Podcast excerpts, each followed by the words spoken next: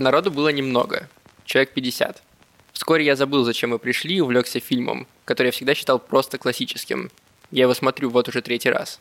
Время в зале начало растягиваться и закручиваться в спираль, как это всегда бывает, когда фильм хорош.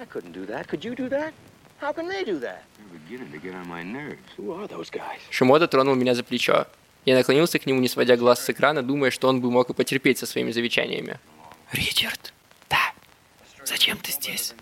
Это хороший фильм, Дон, тише. Ричард, зачем ты здесь? Слушай, я здесь потому, что ты просил меня прийти сюда. Я отвернулся и попытался досмотреть конец. До самого конца он больше не проронил ни слова.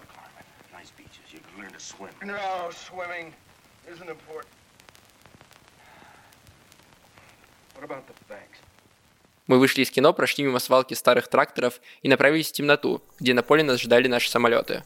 Собирался дождь. Я думал о том, почему он так странно вел себя в кинотеатре. Это был хороший фильм, но самый распрекрасный фильм в мире всего лишь иллюзия, не так ли?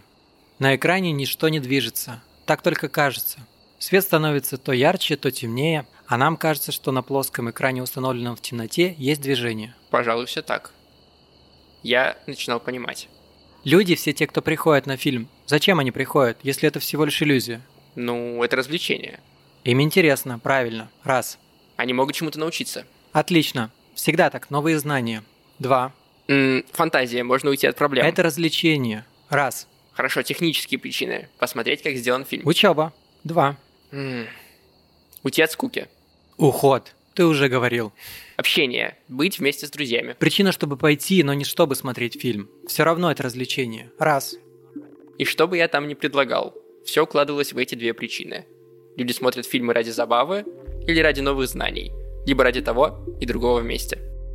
И фильм – это вроде как наша жизнь.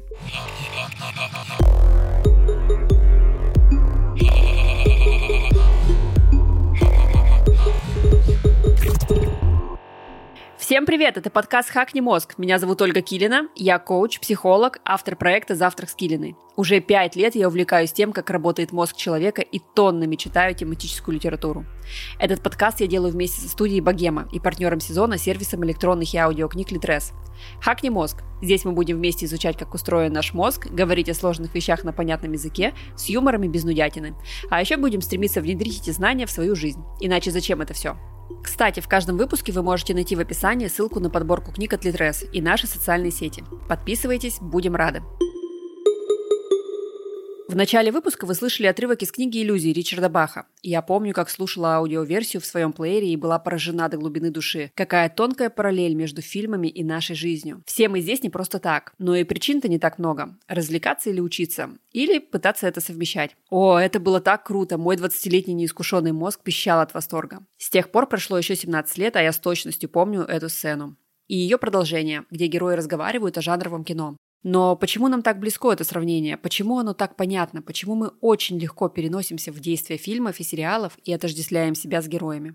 Тут включаются механизмы проекции. За счет зеркальных нейронов мы правда начинаем погружаться в вымышленные миры и будто чувствовать все то, что чувствуют люди на экране. О проекциях и зеркальных нейронах мы с вами говорили в выпуске про животных и людей. Почему они похожи на нас или почему мы просто так думаем об этом. По сути, на одну серию или на пару часов фильма мы окунаемся в чужую жизнь и будто забываем свою. И это, несомненно, огромная сила кино, и это несомненное развлечение. Но тут все понятно. Но почему кинематограф еще и про обучение? Одно дело, когда мы смотрим документалки о живой природе, а потом поражаем всех своим интеллектом на новогодней викторине, на корпоративе, и совсем другое, когда обучение происходит неосознанно. Вы когда-нибудь задумывались, что мы и правда многому учимся в фильмах? И как работает эффект насмотренности? Давайте разбираться. Насмотренность очень часто употребляют в значении развития вкуса. Например, вы часто можете услышать, что для того, чтобы развить вкус, вам нужно тренировать насмотренность. Ну, например, вы мечтаете стать стилистом или дизайнером или дизайнером интерьеров. В этом случае тренировать насмотренность – это будто бы расширять библиотеку образов в вашей голове. Больше смотреть на предметы искусства, кинематограф, картины, модные показы, интерьеры или следить за соцсетями людей, у которых с этим явно все в полном порядке. То есть, по факту, этот процесс впитывания правильной визуальной информации. Ну, как начитанность, только насмотренность. Но также мы делаем то же самое неосознанно, через кино в том числе. Мы расширяем базу возможного. Мы такие, о, а что так можно было? И вот тут вот оказывается, можно было выбрать такую вот профессию, вот так вот повести себя в конфликте, вот так вот бросить все и поехать изучать мир, или воспринимать трудности, или же наоборот, Ага, оказывается, то, что на меня в детстве нападали старшеклассники в школе, это ненормально. То есть, по факту, правильные фильмы и сериалы расширяют границы наших взглядов на жизнь, расширяют горизонты, вдохновляют на свершение или же дают понимание, что хорошо и что плохо. Мы неосознанно впитываем эти границы нормы и будто расширяем свой кругозор. Да, может мы не научимся антропологии или соционике в прямом смысле этого слова, но уж точно неосознанно тренируем нашу насмотренность и расширяем картину того, как можно. А что, так можно было? Поэтому так важно смотреть качественные фильмы и фильтровать то, что смотрят наши дети, если они у вас есть. Наука о нейрофизиологических аспектах кинематографа зародилась совсем недавно. В 2008 году Ури Хасан, исследователь Принстонского университета, назвал ее нейросинематика. На самом деле он первый начал проводить исследования на людях при помощи аппарата МРТ при просмотре фильмов. Люди лежали в аппаратах и смотрели кино. На удивление, у всех испытуемых на разных сценах активизировались одинаковые области мозга. Так у ученых возникла идея управления вниманием зрителя. В исследованиях показывались как обрывки современных фильмов, так и просто кадры из парков и даже нарезки немого кино. В ходе исследований выяснилось, что мозг человека одинаково реагирует на те или иные повороты сюжета, и что монтаж зрительных образов и составление из кусочков единого сюжетного ряда правда очень важны и увеличивают процент совпадения. Эти исследования не показывают то, как работает наш мозг, но показывают, что внимание и эмоции зрителя можно контролировать и направлять. То есть можно выбрать идеальные сценарные ходы, которые могут создать шедевр. Эти исследования стали очень важной вехой в нейромаркетинге. Но создать тот самый идеальный фильм оказалось невыполнимой задачей. Во-первых, для того, чтобы показать фильм испытуемым, его нужно для начала снять. А это затратно по деньгам и по времени. И как его потом переснять, если данные не устроят ученых? Затем нужно взять достаточно большую выборку людей и поместить их в аппараты МРТ. Это достаточно трудозатратно. Также препятствием служит то, что в этих аппаратах невозможно находиться нужное для фильма количество времени. А фильм нужно смотреть целиком, потому как последовательность кадров и сцен очень важна. К тому же задержка фиксации времени между возбуждением нейронов и фиксацией сигнала тоже играет свою роль. Но эти исследования и методика применяется и живет. Догадываетесь где? В оптимизации трейлеров, тех самых коротких реклам запланированных фильмах. Ведь в конечном итоге не так важна реакция на сам фильм, как кассовые сборы и люди, которые однажды захотели этот фильм посмотреть и принесли свои деньги. Поэтому да, оптимизация трейлеров осуществляется компаниями с использованием результатов анализа записи МРТ. Может быть поэтому они достаточно однотипны. That thing I referred to earlier? Well, it's happening, and it will destroy us all. You didn't think it would be that easy, did you? Now take my hand!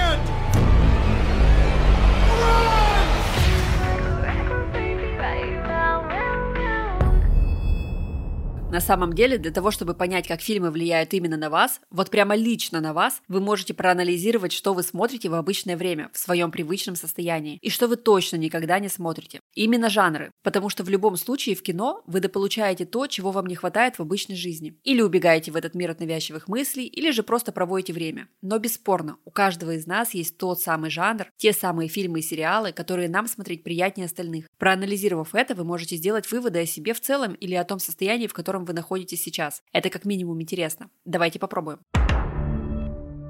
Например, человек, смотрящий комедии, может задать себе вопрос, что он восполняет этими комедиями. Ему нравится легкое отношение к жизни или умение решать проблемы легко и играючи, а может он анализирует структуру шуток и изучает приемы с профессиональной точки зрения. А может ему недостает конкретно этих вот радостных эмоций в своей жизни. Или в реальности такая темная полоса, что начинаешь искать чего-то доброго в комедиях. Например, они могут успокаивать и давать точку опоры. Ведь там не бывает непобедимого зла и вселенской несправедливости. Подумайте, что именно вы ищете в кино. Но, пожалуйста, смотрите чуть глубже того, что бросается в глаза. Например, вы обожаете хорроры и пощекотать нервишки. Это не делает вас плохим человеком, который явно замышляет что-то неладное. Это делает вас лишь человеком, который обожает хорроры и пощекотать нервишки. Ну, знаете, как в той присказке, где иногда банан – это просто банан я когда разговариваю с малознакомым человеком, заходит разговор о фильмах, мне достаточно выслушать, какие картины у этого человека любимые, и я примерно знаю, какова его жизнь, что у него в жизни происходит. Потому что, а это говорит Олег Сироткин, сценарист, преподаватель теории драматургии и автор книги «Противоречие, перевертыш, парадокс». Он расскажет о том, как сценаристы управляют вниманием зрителя. Кстати, ссылку и промокод на скидку на книгу Олега вы можете найти в описании выпуска. Потому что, как правило, люди острее всего, эмоциональнее всего воспринимают фильмы, в которых в элементах сюжета есть э, схожие события с их жизнью. Соответственно, чем точнее попадание в это происшествие, тем шире аудитория этой картине. То есть лучшие фильмы – это фильмы, в которых зритель узнает себя в той ситуации, в которой оказался герой. Критерий второй – это то, насколько сам персонаж нас подключает к просмотру. Потому что там, скажем, в фильме «Во все тяжкие» я никогда не торговал наркотиками и вообще не имел с ними дела. Но, тем не менее, судьба Уолтера Вайта меня задела за живую. Почему? Потому что это человек в очень сложных жизненных обстоятельствах, который хочет позаботиться о своей семье, но выбирает, скажем, неверную стратегию. И, соответственно, он переживает в каком-то смысле такой экзистенциальный эм, период жизни, когда на пороге смерти он сражается с судьбой, чтобы оторвать свой кусок успеха. Все это в сумме вот родило в моей душе очень мощный живой отклик. Мне нравится герой, который прет против рожна и пытается совершить невозможное. Почему? Потому что, наверное, в какой-то части аудитории есть вот такая же воля к победе и желание достичь невозможных результатов. А сегодня тренд мировой сериальный э, на создание так называемых эмпатических персонажей. То есть я не разделяю его, скажем, взглядов, но я его понимаю как человека. То есть он может а, ошибаться, он может делать какие-то ужасные вещи, но по-человечески я его понимаю, и поэтому я ему сопереживаю. Исследования научные, на которые опираются сценаристы, это такое отдельное серьезное дело, которое существует в индустрии. И скорее этими исследованиями вообще пользуются крупные киностудии. Они изучают научные данные, связанные с восприятием зрителям, скажем, произведения на экране. А драматурги – это только часть тех, кто реализует Тут очень много связано, например, с монтажом, с режиссурой, с цветовым спектром. Все это учитывается кинематограф коммерческим в особенности, поскольку коммерческий кинематограф его целью такое очень мощное манипулятивное воздействие на зрителя с целью максимального привлечения аудитории в кинозалы или там к просмотру в интернете – и, соответственно, извлечение максимальной прибыли. Поэтому коммерческому кинематографу эти исследования особенно ценны и важны. Я хочу заметить, что вообще сам образ кинозала, вот такого как бы помещения конусообразной формы, в котором есть киноэкран, который мерцает, это на самом деле апеллирование в психике к опыту первобытных людей, которые приходили в пещеру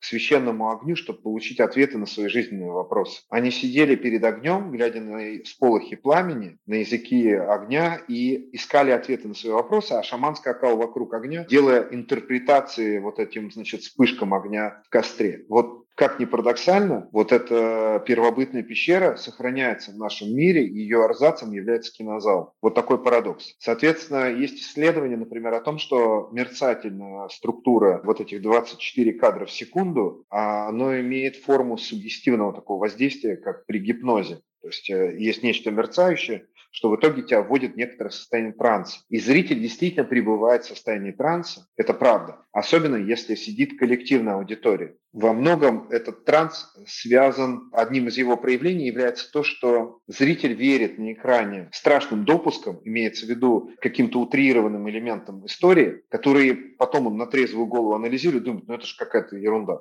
глупость какая-то. Почему он здесь вот сделал такой вывод? Или почему она ему поверила? В кинозале он во все это готов верить, потому что ах, обмануть меня э, нетрудно, я сам обманываться рад. Потому что он находится в состоянии транса. Сегодня происходит фундаментальная миграция и изменение э, образа мирового кинематографа, это связано с э, развитием интернет-платформ, которые забирают аудиторию с кинозалов. И очень интересно, к чему это приводит. Лишившись массового вот этой группового просмотра, зритель оказался восприимчив к более сложным историям, поскольку эмоции, тонкие эмоции в драматической истории, например, какие-то аспекты взаимоотношений героев, зритель постесняется смотреть в кинозале, потому что в кинозале, вот вы, может быть, вы могли быть свидетелями, когда в драматической сцене кто-то начинает смеяться в зале или отпускает какую-то ужасную шутку, которая портит всю магию этой сцены. А дома этого не происходит. И, соответственно, дома перед экраном мы можем смотреть гораздо более тонкий и сложные истории, чем в кинозале. С одной стороны, это расширило возможности для просмотра более глубоких и сложных фильмов, а, соответственно, зритель, он сегодня вообще взрослеет. Не только из-за того, что он смотрит один на один кино, а просто за сто лет просмотра кинематографа зритель повзрослел. Вспомните кинематограф начала 20 века, где смешные люди под музыку пианино бегали и отвешивали пинки друг другу черно-белое кино. Нам кажется это крайне наивным и нелепым. Так вот, точно так же наивным и нелепым сегодня смотрятся некоторые фильмы 70-х годов современного зрителя. И также будет дальше. Кинематограф 21 века, первая половина, будет наивным казаться и нелепым людям, кто будет иметь дело с этим видом искусства во второй половине 21 века и так далее. я думаю, что будущее кинематографа – виртуальная реальность. Огромные коллективы режиссеров, сценаристов и веб-дизайнеров будут создавать свои вселенные. Мы будем надевать виртуальные очки, и повествование будет вестись в том, что у нас будет вселенная со своими правилами жизни. И живя внутри этой вселенной, нам как бы авторы будут транслировать свой взгляд, свои истории через то есть сторителлингом станет существование правил мира, в котором ты находишься. Причем ты будешь эти правила мира узнавать путем э, проб и ошибок. Ты делаешь действия и встречаешь контрдействия. И вот по тому, какие контрдействия ты встречаешь, ты начинаешь анализировать, как устроен этот мир, что от тебя хотят, и что нужно делать. Вот думаю, что кино уходит в эту сторону, и как не смешно, заявление Илона Маска о том, что, возможно, мы находимся внутри компьютерной игры будущего, не так уж бессмысленно. Потому что если анализировать то, как развивается кино и компьютерные игры, по неволе напрашивается мысль, что, возможно, в далеком будущем людям удастся воссоздавать полное ощущение реальности, и подключив к телу какие-то там, я не знаю, провода, вызывать чувства настолько достоверные, что человек может годами лежать в коробке, проживая жизнь внутри виртуальной реальности. Что, собственно, было отражено в фильме «Матрица» Вачовски. Я предлагаю сейчас, после всего, что вы услышали, посмотреть на свои любимые жанры немного под другим углом. Как они влияют на нас, чем помогают и от чего все-таки уберегают. Особенно прошу обратить внимание любителям сериалов. Там прям четко прослеживаются какие-то определенные жанры, и вы можете сделать о себе очень много интересных выводов. Погнали! Выпускаем эмоции. Драма. Есть тип людей, которые в повседневной жизни не могут выпустить эмоции, и им хлебом не корми, дай пореветь над каким-нибудь хатиком. Это приносит им облегчение, расслабление и какое-то понимание, что слезы остались в прошлом, и теперь можно жить свою жизнь наконец-то. Очень часто это действительно важно. Не держать в себе, не копить, а просто включить слезливую драму, мелодраму и как выплакать все к чертям собачьим. Отдых и расслабление. Тут в ход идут ситкомы. Ну, это такие комедии с закадровым смехом. Эффект заражения эмоциями. Мы говорили об этом в прошлых выпусках. В таких комедиях никогда не бывает тотального зла, и все проблемы решаются через юмор, через изобретательность, и даже если не решаются, то проживаются максимально мягко. Мы смотрим их, чтобы расслабиться и отключиться от своих таких настоящих проблем. Понять, что любую неприятность мы уж точно сможем преодолеть. Максимальное напряжение. Догоняете себя до критической точки, а после титров расслабление. Триллеры, ужастики, фильмы-катастрофы – это все ваше. Полное погружение, все совсем нехорошо. Каждый нерв напряжен, каждая клеточка организма. И потом титры и расслабление.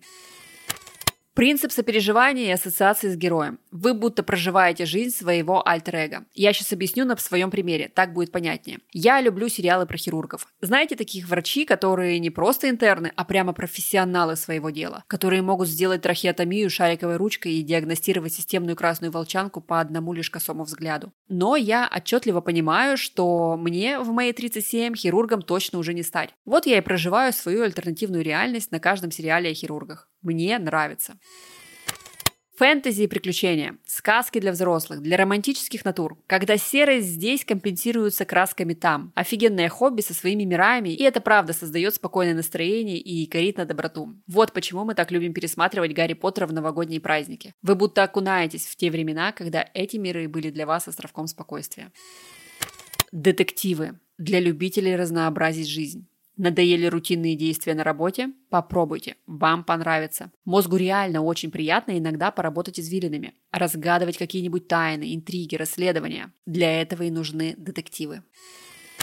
Отдельным пунктом хочется выделить низкопробные шоу а «Дом-2», «Холостяк», «Лучший повар Америки». Мы вас совершенно не осуждаем. Расслабить мозг, как говорится, да. Но давайте вспомним об эффекте насмотренности, помните? Тут я уверена, что у тех, кто годами смотрит «Дом-2», орать на повышенных и выяснять что-то с партнером в таком стиле – своеобразный уровень нормы. Просто потому, что мы это видим, мы этому учимся, нам это показывают с экранов телевизоров, и мы к этому привыкаем.